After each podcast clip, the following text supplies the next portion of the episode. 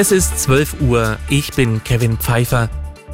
Die Chefin des russischen Staatssenders RT hat einen rund 30-minütigen Audiomitschnitt veröffentlicht und behauptet, zu hören ist eine Besprechung ranghoher Offiziere der deutschen Luftwaffe. Das sorgt für helle Aufregung im politischen Berlin. Die Reaktion des Verteidigungsministeriums deutet darauf hin, dass der Mitschnitt wohl echt ist. Die Russen haben offenbar wirklich mitgehört, wie sich deutsche Top-Militärs unterhalten haben. Darüber, ob die deutschen Taurus-Marschflugkörper technisch in der Lage wären, die von Russland gebaute Brücke zur annektierten Halbinsel Krim zu zerstören. Und ob die Ukraine den Beschuss ohne Bundeswehrbeteiligung bewerkstelligen könnte. Der grüne Sicherheitspolitiker Konstantin von Notz spricht von einem hochproblematischen Vorgang und will wissen, hat die Bundeswehr ein strukturelles aktuelles Sicherheitsproblem? Uli Reitinger, Nachrichtenredaktion. Die USA wollen die Zivilbevölkerung im Gazastreifen aus der Luft versorgen.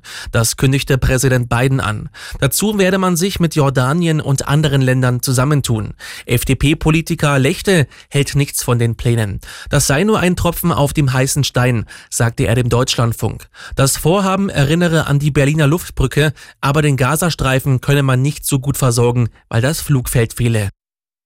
Bayerns Gesundheitsministerin Gerlach hat Jugendliche zur HPV-Impfung aufgerufen. Laut Zahlen des Robert Koch Instituts sei weniger als die Hälfte der 15-jährigen Mädchen und etwas weniger als 13 Prozent der gleichaltrigen Jungs gegen das Virus geimpft. Das HPV-Virus kann Krebs auslösen. Vor allem Gebärmutterhalskrebs hat den größten Anteil, berichtet Gerlach. Der erste FC Nürnberg will in der zweiten Fußball-Bundesliga nach der Niederlage im Derby gegen Fürth wieder gewinnen, um nicht in den Abstiegskampf hineinzugeraten. Verzichten muss Trainer Christian Fiel beim Heimspiel gegen Braunschweig auf den gelb-rot gesperrten Mittelfeldmann Kastrop. Anstoß ist um 13 Uhr.